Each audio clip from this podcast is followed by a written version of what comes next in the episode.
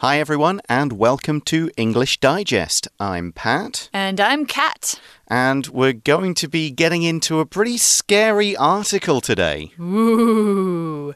Yeah, so we are talking about a certain creature that you often hear about around Halloween time. Do you, So- are you a fan of horror movies in general? oh, I love horror. Yeah, definitely. How about you?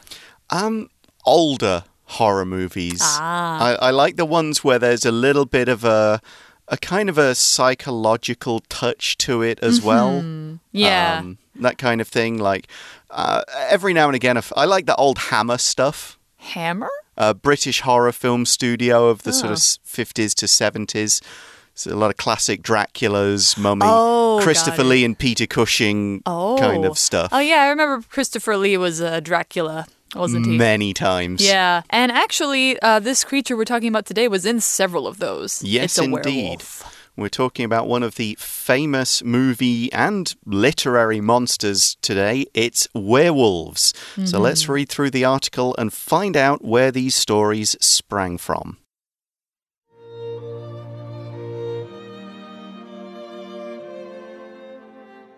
Imagine you're walking through a spooky forest under the light of the full moon. Danger seems to lie in wait behind every tree. Suddenly, a long, lonely howl splits the air, turning your blood to ice. As you turn to run home as fast as your feet will take you, one terrifying word flashes through your mind werewolf. Most people can imagine exactly what the person in this scenario is afraid of a large, vicious creature that's half human and half wolf. These frightening beasts have been part of Western folklore for centuries. Similar examples can be found as far back as the Epic of Gilgamesh, the first known prose in Western civilization. The Greek legend of Lycaon also showed a corrupt king being transformed into a wolf. But the version we know now, where black magic causes someone to transform into a wolf man during the full moon, derives from medieval Europe. It was widely believed that werewolves presented real danger, and many people were tried as werewolves along with those accused of being witches. Unbelievable though the myth may seem, there is a grain of truth to it. Many accused werewolves were serial killers, including the infamous werewolf of Bedburg, Peter Stump. In 1589, this cannibalistic killer admitted to eating 14 children and numerous others. He also claimed to have a magic belt gifted by the devil himself that turned him into a wolf. Other killers during this age made similar claims of transforming into wolves. It's no great stretch of the imagination to see how such cruel murderers could be portrayed as inhuman beasts. There may yet be one more explanation for the werewolf myth clinical lycanthropy. This rare psychiatric condition has people believing they're able to transform into wolves or other animals. Uncommon as it is, you can take comfort in knowing it's still more likely than a huge beast stalking you through moonlit forests. So, I'm more likely to think I can turn into a wolf than by eaten than be eaten by a real one. Yeah, that's true. Definitely a weight off my mind. So, yes, we're talking about the werewolf legend here and the origins of it. And in the title, we say the beastly origins of it. So, we have a double meaning to this word beastly. Uh, beastly could just mean kind of like a beast, like an animal, but beastly also means horrible, nasty, cruel. Like if you behave like a beast towards someone, then you're basically, you know, you're acting like an animal, attacking another animal, that sort of thing. Yeah. So, a double meaning in this title, and that's what it means. So, we start off with uh, a scary, kind of scary story. Mm -hmm, exactly. So imagine, so you're putting yourself in this person's shoes. Imagine you're walking through a spooky forest under the light of the full moon.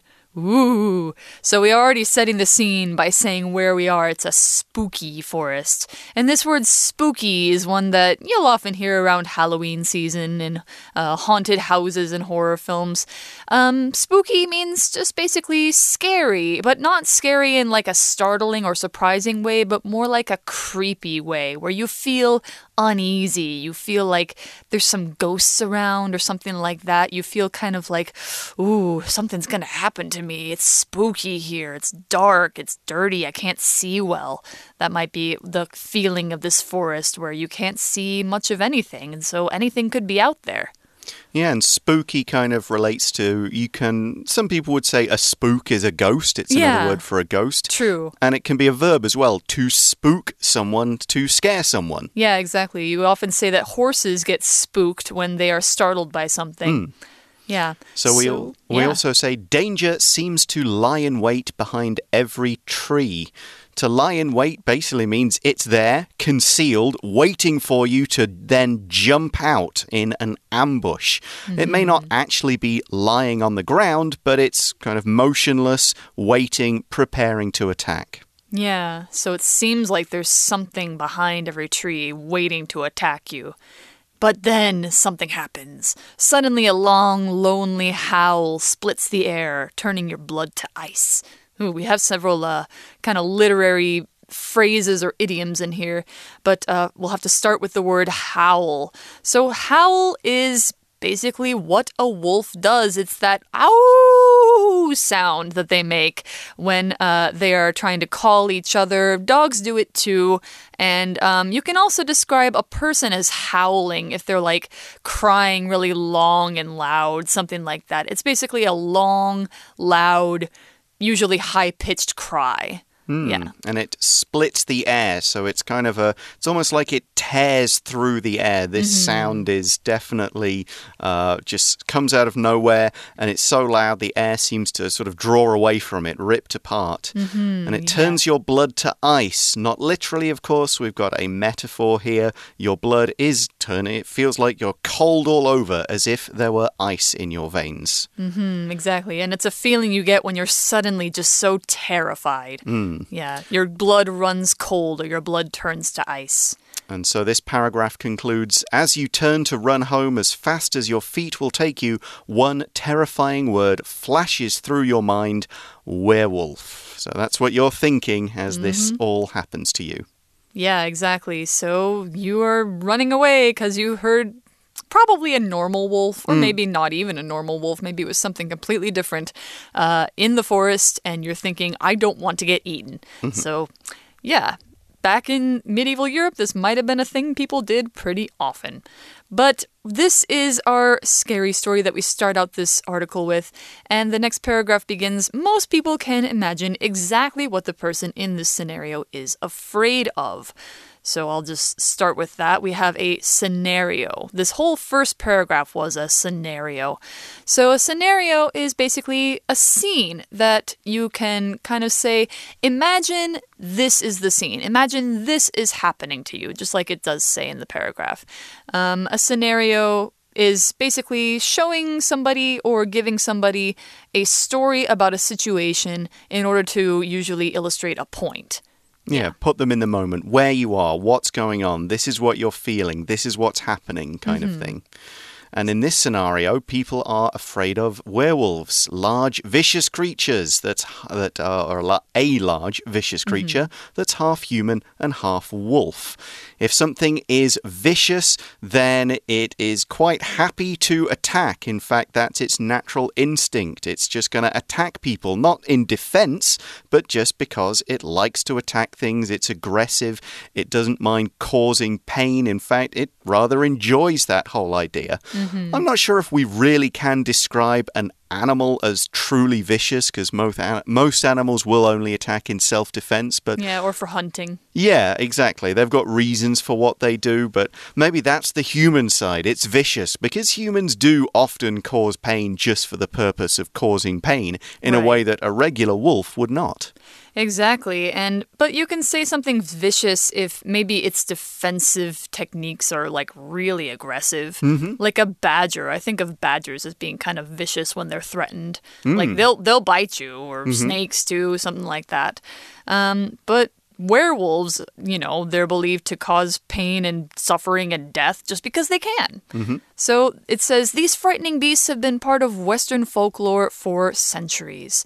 Yeah, uh, definitely, it's kind of a European thing. Uh, werewolves and uh, but they actually don't start in Europe. They start in a different place. But before we talk about that we need to know what is folklore. This is made up of two words folk which is people and lore. And lore is kind of like the background stories for certain beliefs, certain cultural things, um, ways of life, something like that. So, folklore is kind of like the stories that you would hear that come from your cultural traditions. Um, they might not be true. In fact, they're usually part of myths, but they kind of do something to explain why people believe a certain thing, why people take certain actions. Um, so, folklore could be like, I don't know, the kind of the the land gods that are in Chinese myths or something like that. That could be folklore.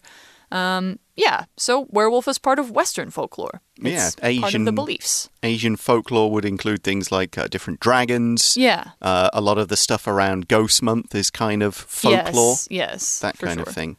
So we say it's Western folklore, but the origins go back uh, kind of further and further east. Mm-hmm. The article says similar examples can be found as far back as the Epic of Gilgamesh, the first known prose in Western civilization. So here we're using the word epic to mean a long poem, or in this case, prose, about Mm-hmm. the actions of great men or women, or it kind of tells the story of a nation's history. It's this kind of thing. You may have heard of others, uh, often Greek ones like the Iliad or the Mm-hmm. Odyssey, um, the Latin Aeneid, things like that. Great old stories. You could almost say the romance of the three kingdoms. Yeah, that's an epic for sure. You would certainly say that is an epic. And this comes from, it's Mesopotamia, right? It's, yeah, it's kind of- modern day Iraq. yeah, Middle East. Yeah. So And it's prose, uh, which just means it's written or spoken language that doesn't have like a poetic form. It's not rhyming, it's not having the same number of syllables in a line. It's just mostly what we normally read. Yeah, exactly. It'd be like reading, uh, writing mostly how you speak, maybe a little bit more formal or fancy, but it's not poetry. Mm-hmm. Yeah. So the Epic of Gilgamesh is the first place where they found, you know, a werewolf kind of thing. There's a woman who transforms her lover into a wolf uh, as a punishment. And then the, we see that the Greek legend of Lycaon or Lycaon, I'm not sure. I also think show- Lycaon sounds more. Gr- I think the C's are often hard C's in, Yeah. in Gold Greek. Lycaon, okay. Um, the Greek legend of Ly- Lycaon also showed how a, a corrupt king being transformed into a wolf. So Lycaon is the name of the king, and he was corrupt. Corrupt is a word that we often hear to use uh, in in reference to people in government, in reference to politicians. Uh, people who are corrupt are, you know, kind of motivated by evil or um, not good means. Greed. Like, huh? Greed. Yeah, greed usually. Like it's it's about money, it's about power or fame. It's not about actually helping people. So if you're corrupt, then you might be, you know, doing things for the wrong reasons. It's basically saying maybe once you had good intentions, but now you just want money, fame, power, that sort of thing.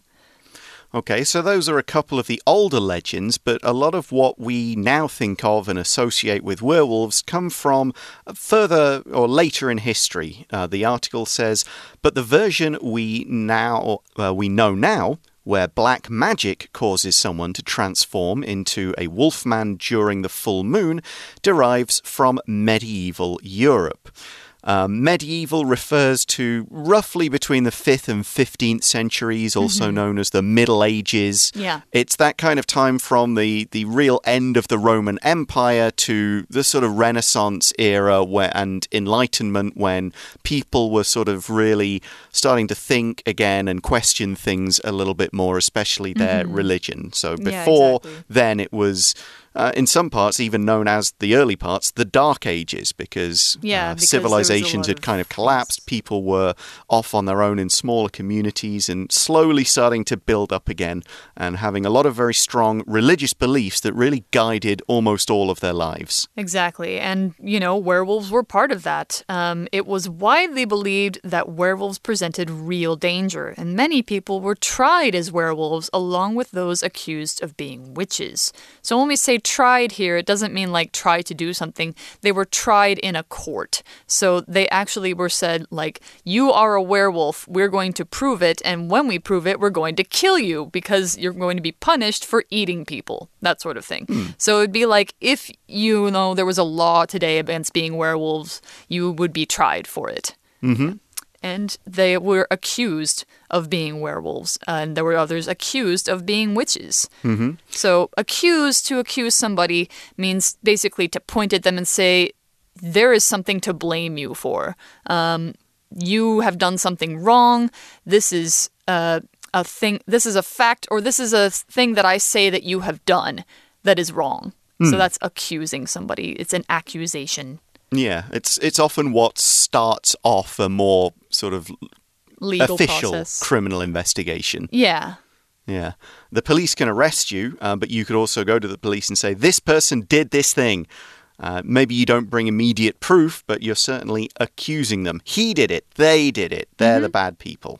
Yes, exactly. Okay, we're going to take a short break here and we'll be back again in a moment. Uh, we've dealt with kind of the past and a lot of the myths and stories. When we come back, we're going to start looking at some of the real facts that may sort of exist underneath the rest of the legends. So join us again in a moment.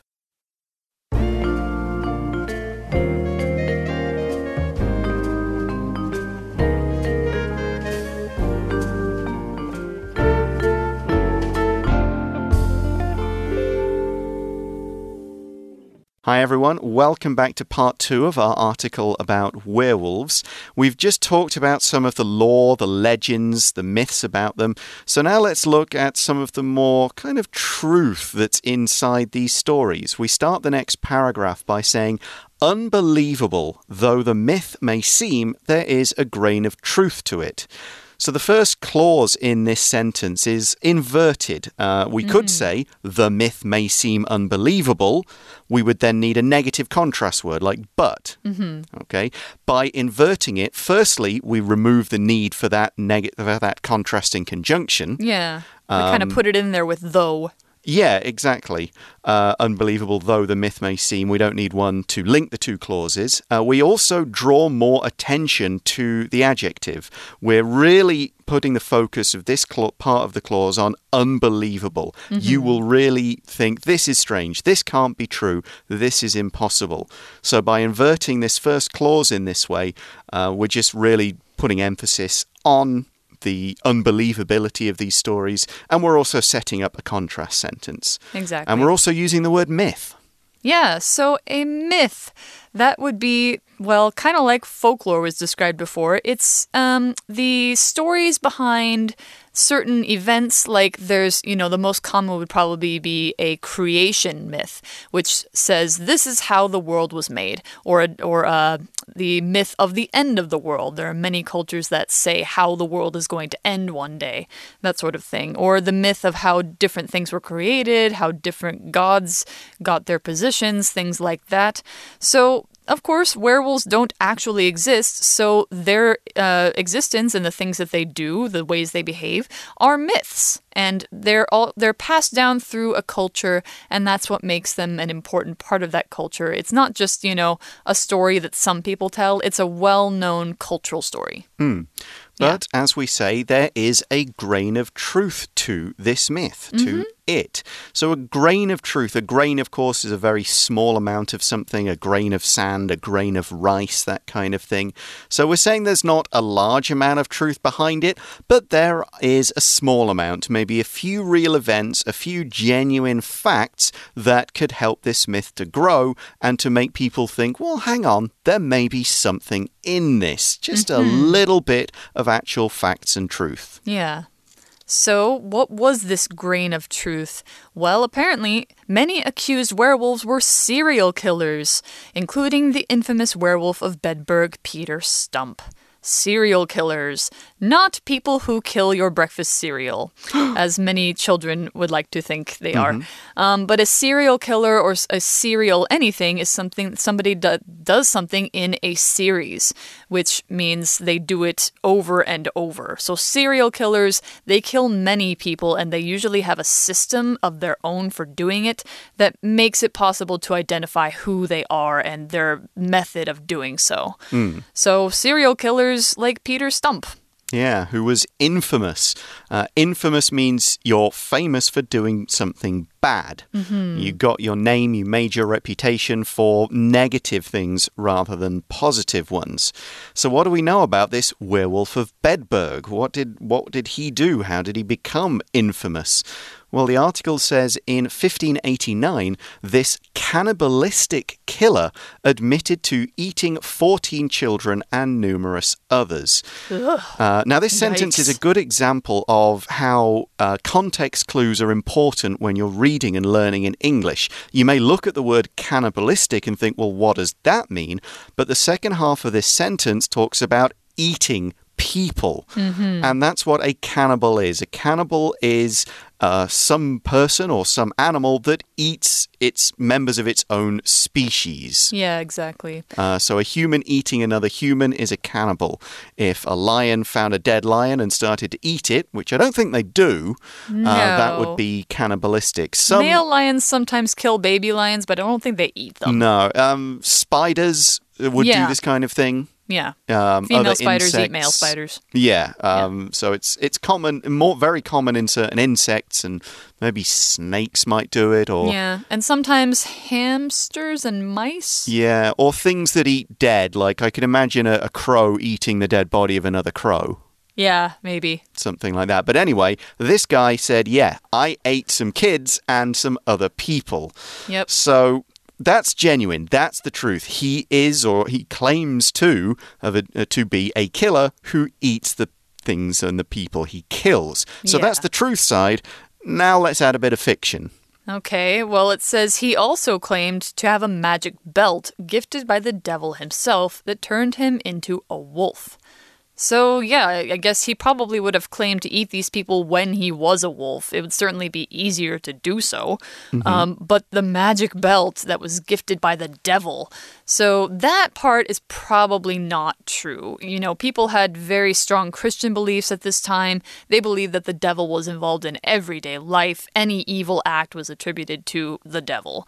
So, of course, you know, it'd be quite easy for somebody to maybe even convince themselves that they were influenced by the devil. And he wasn't the only one. The article says other killers during this age, so this is right at the end of the medieval period, made similar claims of transforming into wolves. Uh, maybe it's part of their defense to get them, oh, the devil made me do it. He made me a wolf. Maybe they're just kind of not quite right in the head, and this is how they start to believe and Yeah. convince themselves uh, of this sort of thing. So there's several kind of explanations at, at why they do this. Um, but it does link to how the werewolf legend kind of grows from there. Exactly. And there's other events during that time, like there was um, like the Beast of Gévaudan in France. There was this big thing where uh, a, a probably a wolf killed a bunch of people. So you know, there's different events that contribute to the legend, um, and. Of course, it makes sense why people would believe this at the time. And as the last sentence says, it's no great stretch of the imagination to see how such cruel murderers could be portrayed as inhuman beasts. So when you say something is no great stretch of the imagination, no great stretch of the mind, means you don't have to think that far and that um, long to really understand that this could be a thing. Mm. Yeah. Yeah, that people are inhuman. We mm-hmm. use the word inhuman to describe people who are not behaving like humans. They're not showing kind of social characteristics or compassion or empathy. They're basically acting even probably worse than most beasts act. Yeah, exactly. Because animals don't really kill for fun. Hmm. Yeah. Interestingly, I think that French story you mentioned, I think that's where the whole werewolf silver bullet comes from. Yeah, I think so, because there was a hunting party that tried to go out and kill the beast with silver bullets, and they thought they did, but then more murders happened and that sort hmm. of thing. It's Yeah. a whole different thing. I Yeah. encourage you guys to look it up. Yeah, I think that's where the, the idea that werewolves can be killed or can only be killed by silver is part of what we would now think of as folklore. Mm-hmm, exactly. So that's one reason we've got all these killers who kind of said, "Oh, it, I can turn into a wolf. That's why I did it. That's what part of my, me." So that's one sort of origin for some of these more recent werewolf stories from that time in Europe. But as the article says, there may yet be one more explanation for the werewolf myth. Clinical lycanthropy. Aha. So, this fancy word, lycanthropy, is basically anything to do with werewolves sort of transforming from human to animal. Yeah, exactly, because lycan means wolf and throat means person. Yeah, and it does, I think, relate back to lycaon. I think there's a connection in the word there between. I think. I think maybe. Um, I looked it up and it didn't seem like it was. Okay. But, I mean, it it might not be an, a, a coincidence that he's named similarly. I'm not sure. yeah, I mean, it may be that the name came after the story and the myth Mm-hmm. kind of thing. They sort of fitted it together. Yeah. But yeah, so what is this clinical lycanthropy? Well, apparently it's a rare psychiatric condition, and this rare psychiatric condition has people believing they're able to transform into wolves or other animals. And it's so rare that uh, the example that I saw was only a single example. It happened in the 1960s, and the young man was cured of it within a few weeks. So, okay. you know, it's very rare. Um, Right. But it's a psychiatric condition. And so anything to do with psychiatry or psychiatric anything means to do with the mind. Basically, it's um, something that happens in the brain, so like a mental illness or something like that, where you think things that are not the reality. That's that's psychiatric conditions. And this one is certainly uncommon. And we've got another one of these um, inverted sentences here. Uncommon as it is, and you can see how that's similar to unbelievable, though the myth may seem.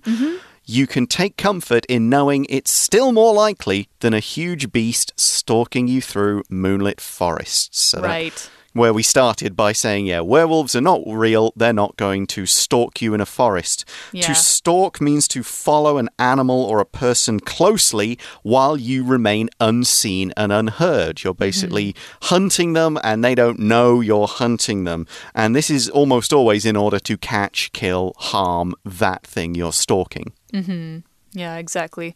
And uh, where they're stalking you is a moonlit forest. So, you know, you can see the word moon here, lit, past tense of light. So that means it's a forest that is lit up by the moon. So usually werewolves are known to come out when it's a full moon. So the forest would be lit up by that full moon. Yeah, the full uh, the full moon definitely. I, th- I guess that goes back to the sort of lunar lunacy, the belief that full moon made people mad. That was common. Yeah, if you guys have ever heard the word lunatic, it basically means somebody who's crazy because of the moon. Hmm. Yeah. Okay, well that brings us to the end of the article. Thanks for listening and learning about werewolves with us, everyone. For English Digest, I'm Pat. And I'm Kat. We'll talk to you again soon. Bye. See you next time.